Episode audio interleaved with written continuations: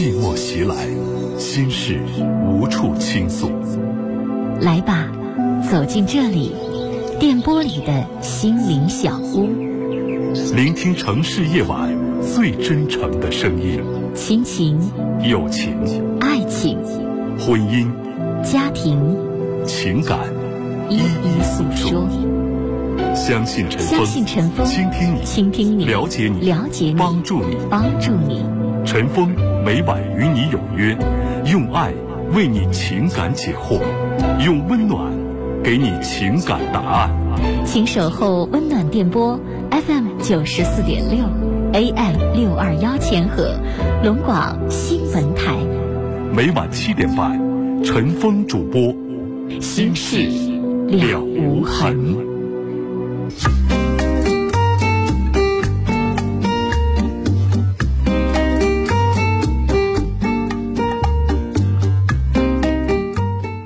听众朋友，晚上好，欢迎您收听《心事了无痕》节目，我是主持人陈峰。以下时间，欢迎您通过电话和短信的方式来参与到我们节目的直播当中。来，我们来接四号线电话。你好，哎，你好，你说我现在我有一个事非常困惑。您说，您说你的。我现在就是好像跟我老公在一起，就是说他对我非常好嘛。我就怎么不愿意见他呢？也不愿意再跟他在一起吃饭，也不愿意跟他搁一屋待着。那人家怎么惹你了？你对人这样？他为了我娘家吧，他付出的太多了。我娘家这帮人动心眼玩，他对我丈夫真特实，知道不的？嗯。他们动心眼玩的，完我跟他提醒，他说那不是妈吗？是妈，你要这事我不，我俩不毁了吗？将来你说？我没太听明白。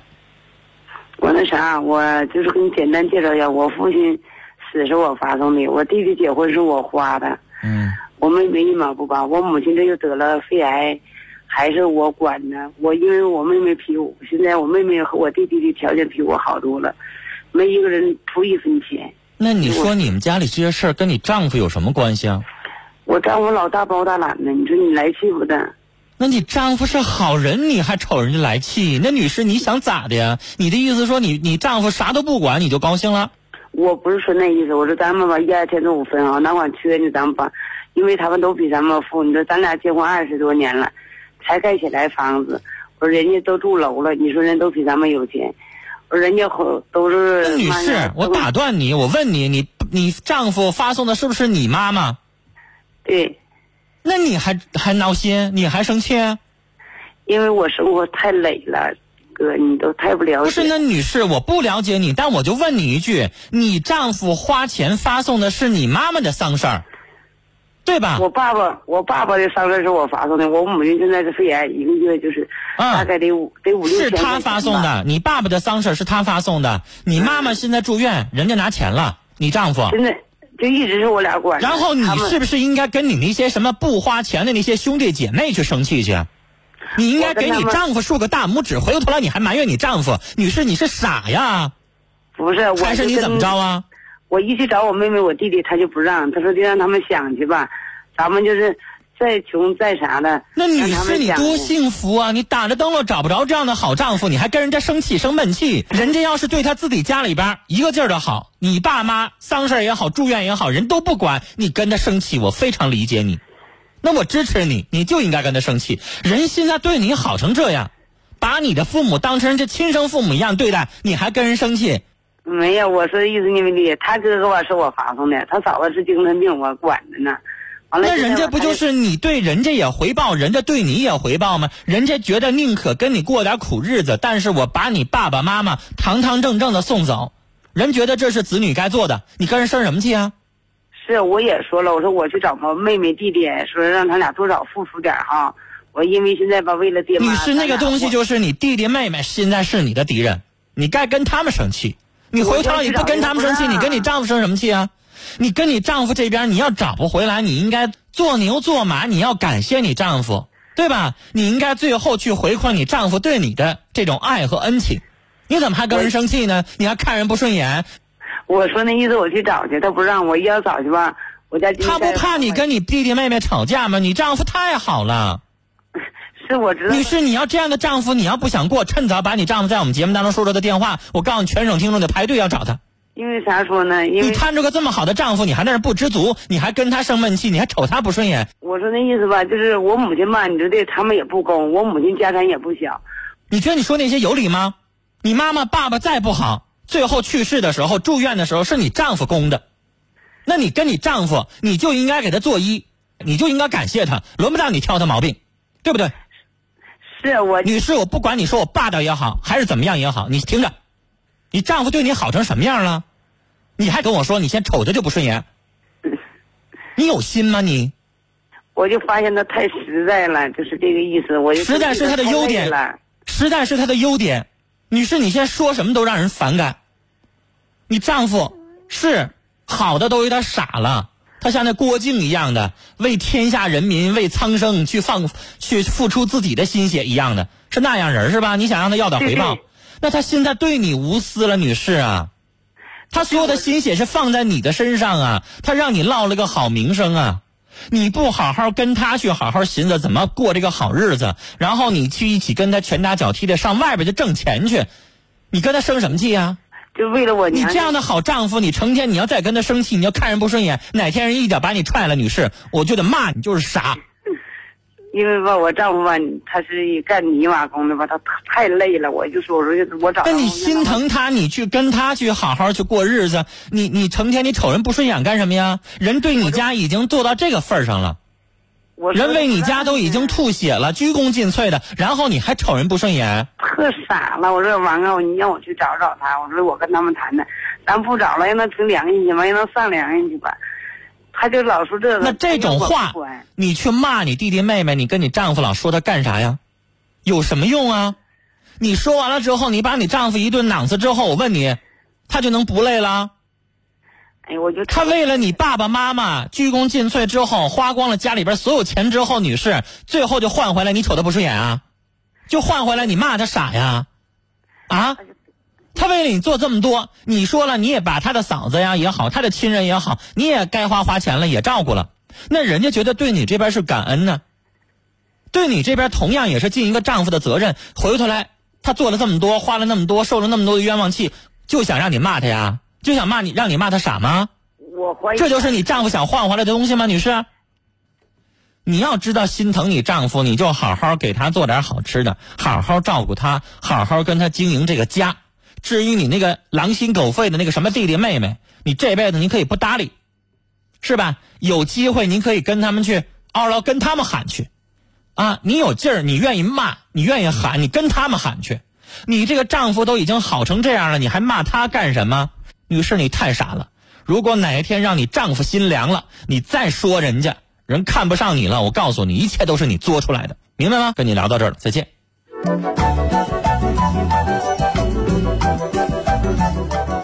想想吧，女士，如果你再不闭嘴，继续跟你丈夫生闷气，看人家不顺眼，要我我就不跟你过了。为你家都已经吐血一样的去服务了，你回过头来还这么说我，凭什么跟你过呀？来看短信，二零三三的听众说：“前面的女士，你是身在福中不知福。要是你们那家，你们家那位，早抽上你去了。”接下来我们来接三号线电话。你好，哎，你好，陈龙哥。你好，你说，嗯嗯，我说我婚姻的事。嗯，你说吧。嗯，我第一次参加你节目，有点紧张，说的不太好。嗯，陈龙哥不要介意。我们这又不是讲故事大赛，什么好不好的，你就把你的事儿说清楚就得啊。嗯你说，嗯，我是两千零四年结的婚。嗯嗯，我们自从结完婚以后，就是感情不太不太好，然后和婆婆之间也是相处的也不太好。嗯嗯，然后就是因为一点我我俩的事，因为一点小事都是吵架，就是我俩就是说两句就是吵架，嗯说不到一起去。嗯然后就是我们俩吵架的时候，我婆婆她得先说我，她不她不说那个她儿子，不管是对还是错，她都说我。你在家里就是有什么事，就是大小事，就是都是我我爱人做主。然后就是他做错的事，然后我跟他说过，我就是提的意见，就说他还说，嗯，不用管，或者是怎么事，但是我说什么他都不听。嗯完后那个什么，他得有什么事还得和他父母、和他哥哥、和他哥哥、姐姐那什么说，嗯就是，嗯，就是不把我放在眼里了，不把我当回事儿。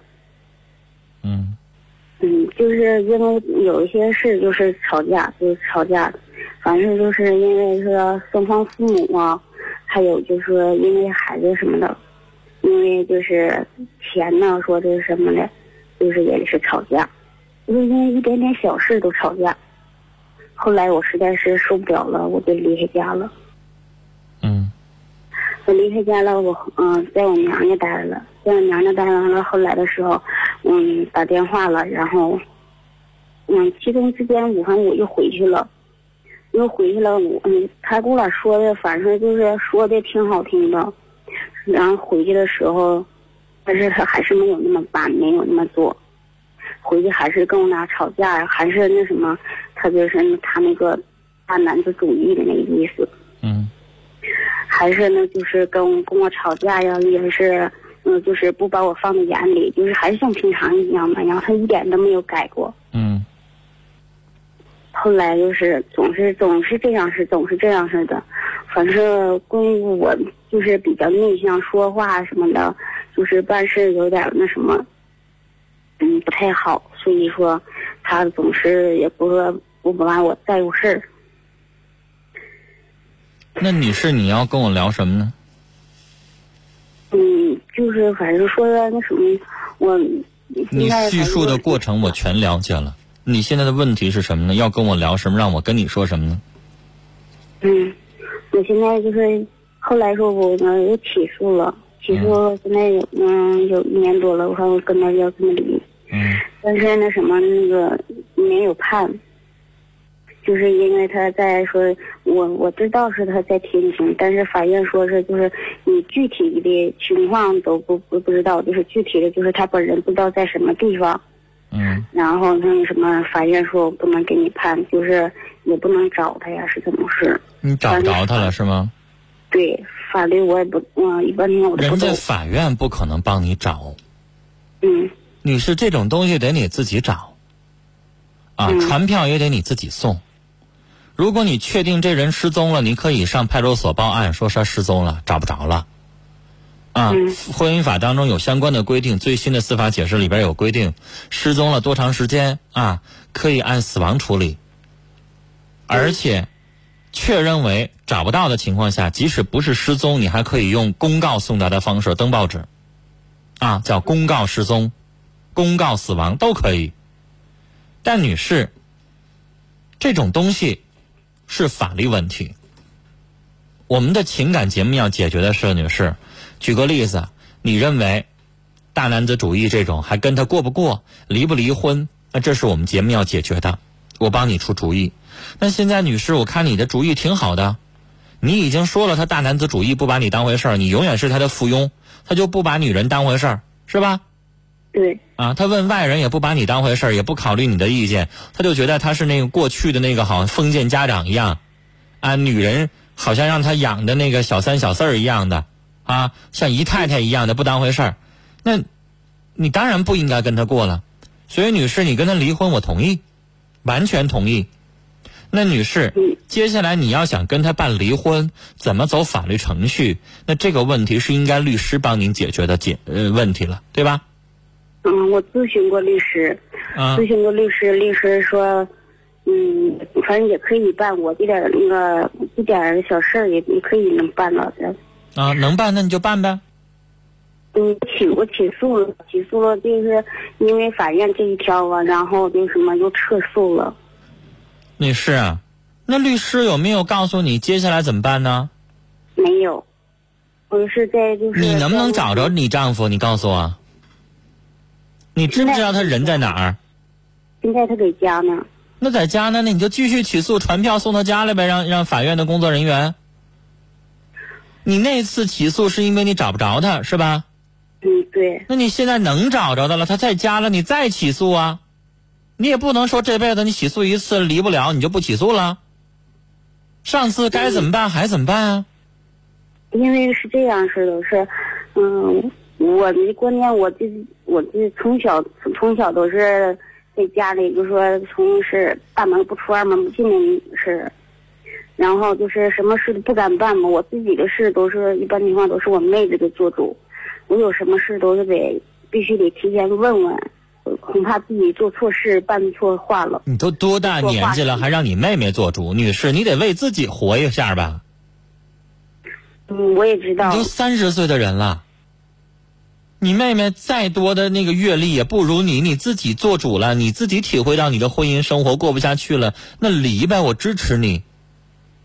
那你什么意思？你又觉得我做不了主了，又不离了？嗯不是我这，但是我一直坚决想离。嗯我一直坚决是要离的，离的。关键我这还有是还有一点，因为该那个欠我姐她钱，欠我姐两千块钱，完了后来又给我，他弟弟结婚的时候给我妹子手里又借了三千块钱，这都有证据的。然后那什么，就因为我这次又离开了家，然后他说我把这钱全部都带走了。还有他兄弟给我手，他兄弟媳妇给我手里借了一千二百块钱，那是我们在大连打工的时候我的工资。你说，你说了这么热闹，不过就几千块钱呗。还给他几千块钱，他要能同意离婚的话，给他呗。你差这几千块钱吗？啊？不是，你不是你跟我念叨这几千块钱干什么？是是他欠我们家的，他欠你们家的女士，你就为了离婚，你不跟他追究了，这几千块钱你自己还给你姐和妹，行吧？你不为了离婚吗？你还为了这几千块钱不离啦？那个你现在不就觉得哄着他，他能够签个协议书，我不用办起诉了，我直接上民政局花三十多块钱能离了。我以前的那些什么，你刚才说两千、三千，后来又一千几的，加一块五六千块钱，我全都不要了，我一一抹勾销，行吧？女士，你要能哄着他，能够跟你签了离婚协议，不比啥都强吗？你要打官司，你起诉得花多少钱诉讼费？你请律师又得花多少钱啊？对不对？我跟他协议过，跟他协议过，但是我你就跟他商量吧，这些钱我就不要了，你再跟我念叨这几千块钱啥意思啊？什么意思呀、你想要啊？不是我就是怎么说？我不是你说他干什么呢？女士，节目当中没用的就不用说了，对不对？全省听众在那听着呢。有用的你说，我不明白你跟我说这几千块钱要干嘛呀？我就觉得那什么呢，我什么都是，他都是欺欺骗了我，就是那钱。什么呀？你的意思说这几千块钱他不他他他欺骗你啊，还是怎么着啊？你，就算是吧。那女士，你又跟我聊没用的了。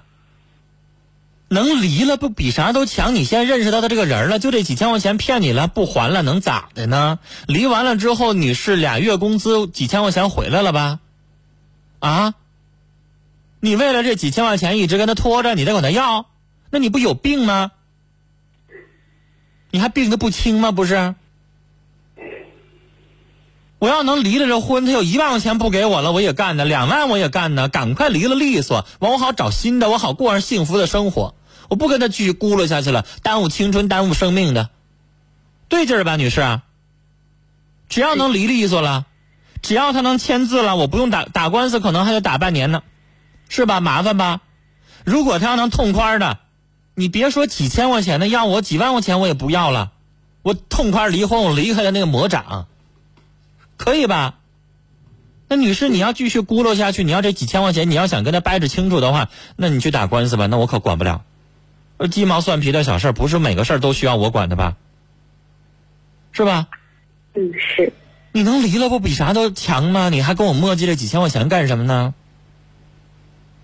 你律师都问了，起诉你也起诉了，起诉花多少钱啊？你心里边清楚吧？嗯，你搭多少精力啊？你还跟我磨叽这几千块钱？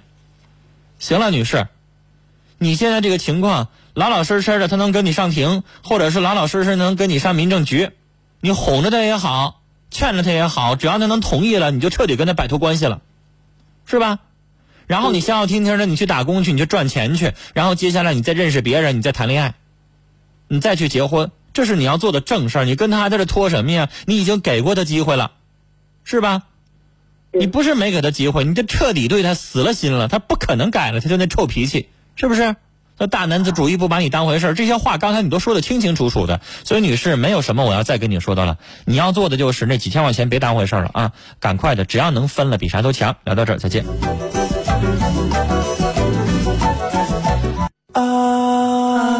您正在收听的是《心事了无痕》，陈峰主播，欢迎继续收听。好，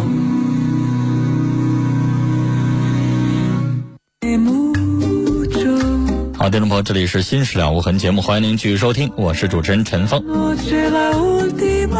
九八六三的听众说，我和女朋友订婚了，他却要求分手，我没有对不起他的地方，我该怎么办？如果你没有对做对不起他的事儿，那很有可能是这人根本就不喜欢你，或者他移情别恋了。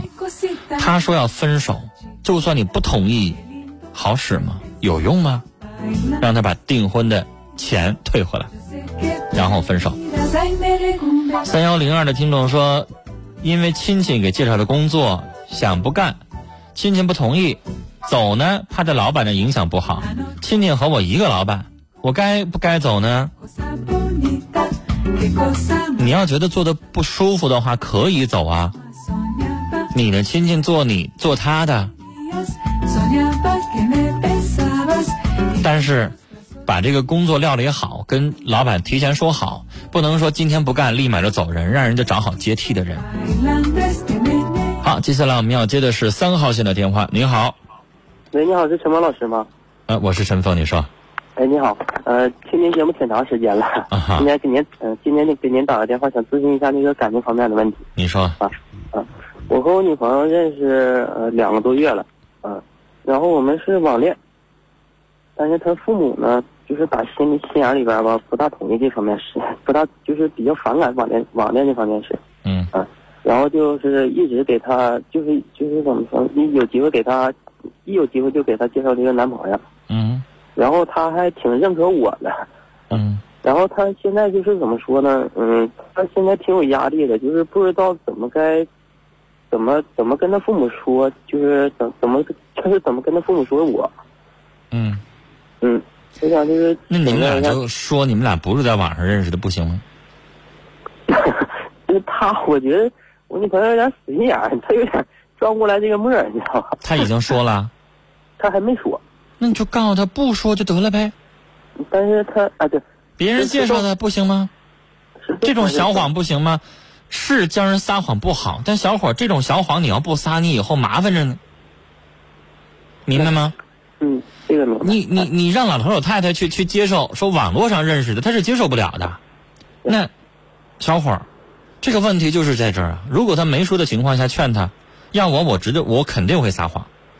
这个谎不是说欺骗他们非常严重的东西，只不过告诉他们一声我们是通过哪个同学给介绍的，他们会觉得知根知底，他们就不会上来就反感。只要你一说网恋，完了，他就觉得你不是好东西。对，但是。小伙，这一关是很容易可以绕过去的吧？以后最关键的是，你得让这个女孩子对你知根知底儿，对你非常的了解，然后她才会愿意情愿的去跟你一起去隐瞒她的父母。你现在有没有做到？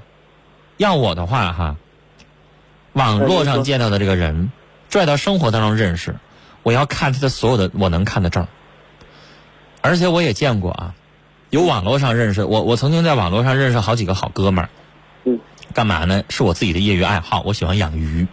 啊啊，然后他们呢，这个我觉得这些人都是很真诚的，因为他可能知道我是谁了。嗯，他对我就用不着看什么证，他知道我是陈峰就得了。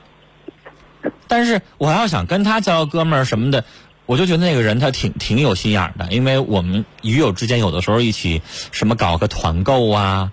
什么交个朋友什么的，还在一起吃个饭呀什么的，他就，我就觉得他故意的。第一天，他就带了一堆证件。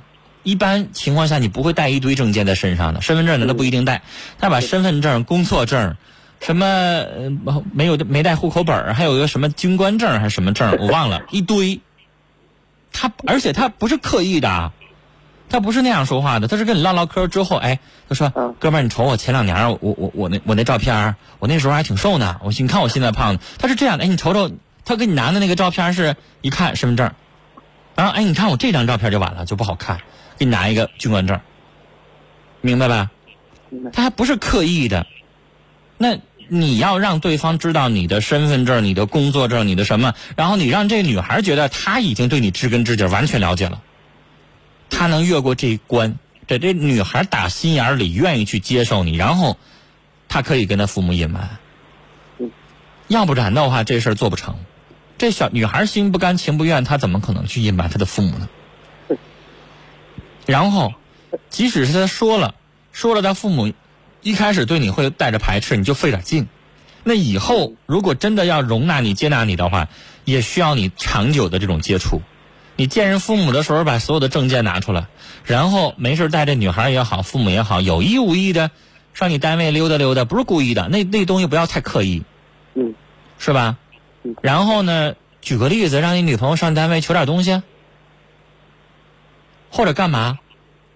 嗯你故意整出点这样的事情，让我我我不会刻意。哎，你上我们单位检查一下，你看我在这个办公室，人能去吗？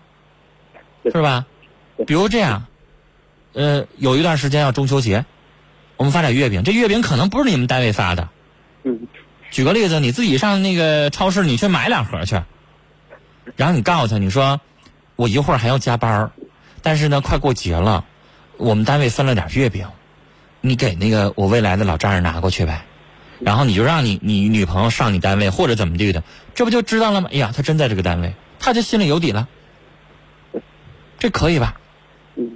可以绕过去。我认为这样的问题只能绕过去，绕不过去的话，那就用我刚才说那些方式，让人家对方心里边有谱，知根知底。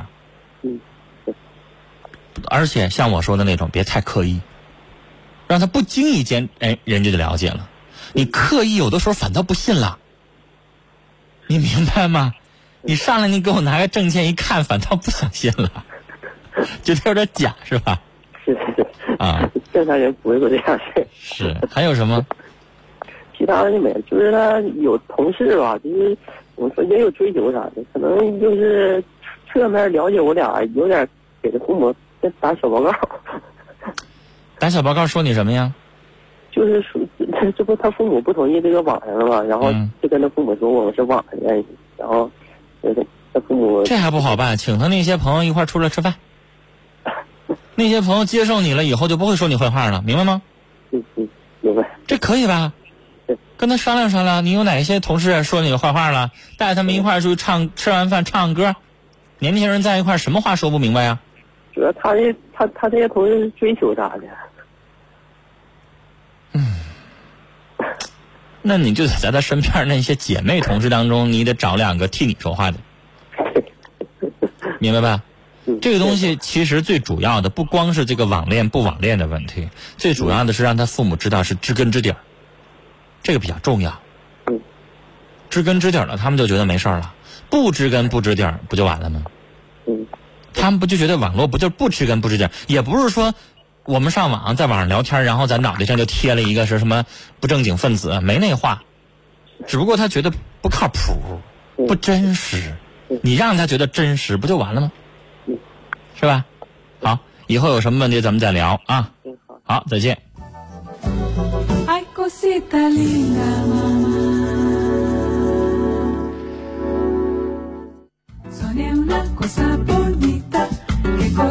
六幺六幺的听众说，我想问一下，男女之间的知己意味着什么呢？意味着两个人可以掏心窝子说话呗。但是这个知己是不能上床、不能发生性关系的，要不然这就叫情人了。我不明白你想了解的是这些吗？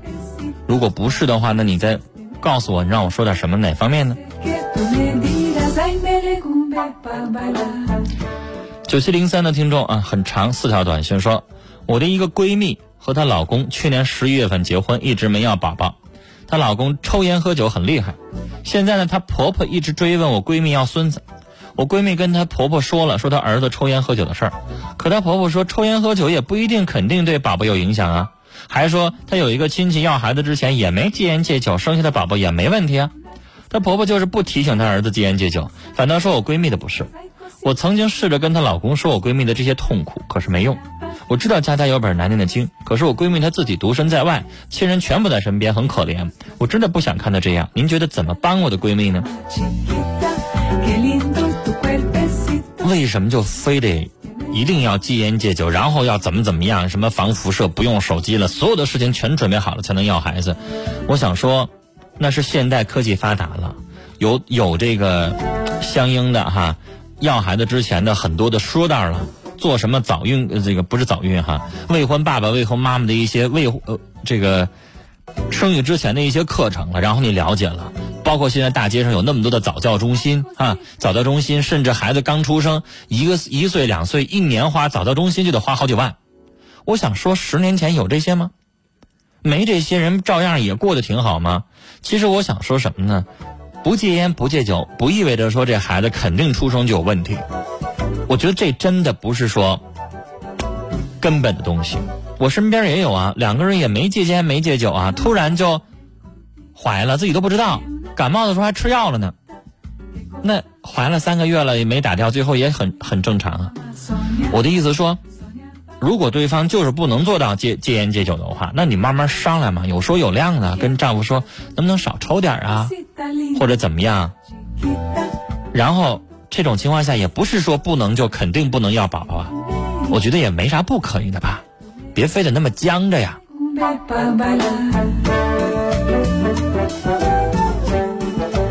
一九七四的听众的短信是这么说的：分开四年的男友过几天过生日，最近知道他电话了，我能否发个祝福的短信呢？那你最好的同样打听打听人家有没有女朋友，没有的话你当然可以发，甚至没有的话你重新跟他旧情复燃没问题。但如果人家有女朋友，你就会变成破坏人家感情的妖精了。好了，我们来接三号线的电话。你好，哎，你好，陈峰你好，您说，啊，我今年三十岁，结婚已经三年了。嗯我这个媳妇儿非常懒，在家不爱做饭，不爱收拾屋子，不爱洗衣服。嗯我是开轿车的，我这一天起早贪黑特别累。我回来，他要不愿意做饭，说你自己去弄点吃的吧。我自己这饭还没弄完呢，老板又打电话又让我出车，我这乐着。前段时间就因为这事儿，我俩吵了一架，他打了一仗。嗯他拿碗和啤酒瓶子把我胳膊都砍坏了。然后因为这事儿，我上他家找他家说，找他叔，找他婶，找他妈，找他弟弟谈了一下，他弟弟还把我打了，说我说他姐不好。现在我要跟他离婚，他也不跟我离，他说他离不开我。离不开你就拿啤酒瓶子把你打伤啊？他脾气还不好，动不动就跟我动手。我从来没打过他，他一生，他脾气还不好，一生气，家里东西，所有的瓶子里装的或者什么东西全给你弄，全给你倒掉。我告诉你先生，你这媳妇儿让你惯的，你让跟你让她上我面前来跟我耍耍试试。陈峰，你说的太对了，所有的人都说我。我跟你说，这就是你当时结婚的时候，你给他打成什么样，他现在就变成什么样，让你惯的。现在我挣你那小舅子也不尊重你，敢打你这姐夫，他们都说小舅打太，窝囊了。小，现在他们都说小舅打姐打姐夫是那什么正常，正常，小舅你那什么狐朋狗友？啊？你挨打了不向着你说话，还说正常？那都他家人说的。我 离，坚决离，我支持你。这一家人没一个好饼，说什么话呀？那是人话吗？小舅子打姐夫正常？我我挣的钱，我一月挣五千块钱，我挣的钱，他一分不让我存，全拿他娘家去。现在，就这媳妇儿，你惯着他这样干啥呀？惯完了之后就打你，让他弟弟一块儿打你。先生，怎么让我听到你是有点像受虐狂似的？你愿意让他打是不是？我我以我我以为我能把他带好，没想到这三年越带越坏。你都已经惯成这样了，你还指望他哪一天良心发现，突然就改好了？你精神正常吗？可能吗现？在现在他天天给我打电话，说我改，我嗯，我以后改。他不天天打你就不错了，哪天打你打的不老实、不服，找他弟弟继续揍你。改。他们家有想改吗？他们家跟你说那话是想改的意思吗？现在我们我你做什么？梦呢？他们家有一个说理人吗？有一个向着吗？他爸妈说了一句：“我姑娘做错了，我儿子做错了吗？”你每个月五千块钱交给他们家，你换来什么了？现在我现在一分钱没有，就说没有钱，家里没有钱。我新买的一笔记本电脑也拿他娘去，说没有了。跟你结婚真好哎，先生。你这脾气太好了，我发现跟你结婚真划算哈！每个月娘家白得五六千块钱，笔记本电脑也能往娘家拿哈，动不动的姐姐和弟弟不高兴了，动不动的都可以打你，你太好了。还说啥？还说在我家挨饿了，啊，吃不饱饭。不是先生，我这么说你，你一点脾气没有？啊？你就这么听着？我在讽刺你，我在损你呢。但是这些话都是真事儿啊，你就是这么受的呀，人家就这么对待你的，你一点脾气没有？你怎么让我听着好像你愿意让人打呢？是个男人就有脾气吧，对吧？那你现在过成这样了，那怎么？你就继续忍着，你家东西让人拿走，你挣的每一毛钱人家划了回娘家，最后离婚的时候你一毛还分不着，最后你还得受着他们姐弟的毒打，你这干什么呢，先生？这叫婚姻呢？你也太窝囊了，我现在发觉我活得有点窝囊。你才发现啊？你的窝囊已经不像样了，我没见过男人像你这样过日子的。人家五千块钱花出去能得到啥呀？我刚才说了，你给你给那个大街上乞丐，你给他一块钱能给你鞠个躬，他能感谢你。你这几年十万也不止了，听着响了吗？人家要感激你吗？人家弟弟还要揍你呢。就你这么过日子，然后你说你才觉得自己窝囊啊？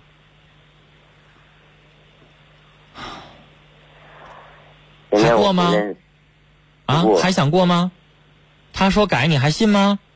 指定不过了。现在他不跟我离你，告诉他改我也不要你，是我就不。要了。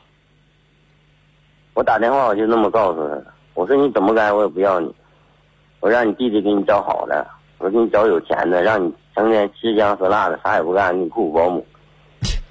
你管人家呢，对吧？你那话说出来要有男人味儿的话，我就不要你了。你自己自生自灭去，你愿意咋地咋地。你还管人家什么找不找什么呢？先生，他不离的话，你可以起诉离婚。就你媳妇儿这样的，我告诉你，没有一个男人能受得了，谁跟他呀？我再说句难听的，有你认为还有别的男人像你这样贱皮子的吗？每个月花了五六千，最后挨人家姐弟俩打？我告诉你，这个世界上我真的觉得找不出来。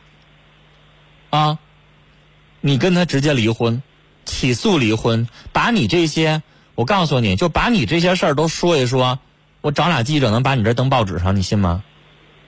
我信。给你评选一个黑龙江第一窝的男人，你当之无愧，让人家熊成这样了，过一回自己的日子吧，啊，一个月挣五六千块钱，你能找一个非常好的媳妇儿，把你捧成花一样的，就这样的，你还没受够？我已经受够了。行了，啊，先生，做一个男人该做的样子，这婚就不要他。这女人，你最后能不能把她也打跑一回啊？扇他几个嘴巴子，让他明白一下，你也是男人，你让他们欺负成啥样了？这男人太熊包，就不是男人了。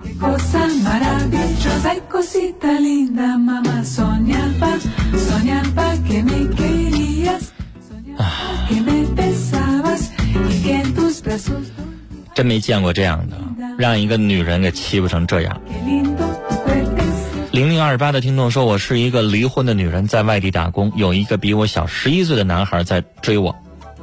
他说他非常爱我，我不知道我该不该接受。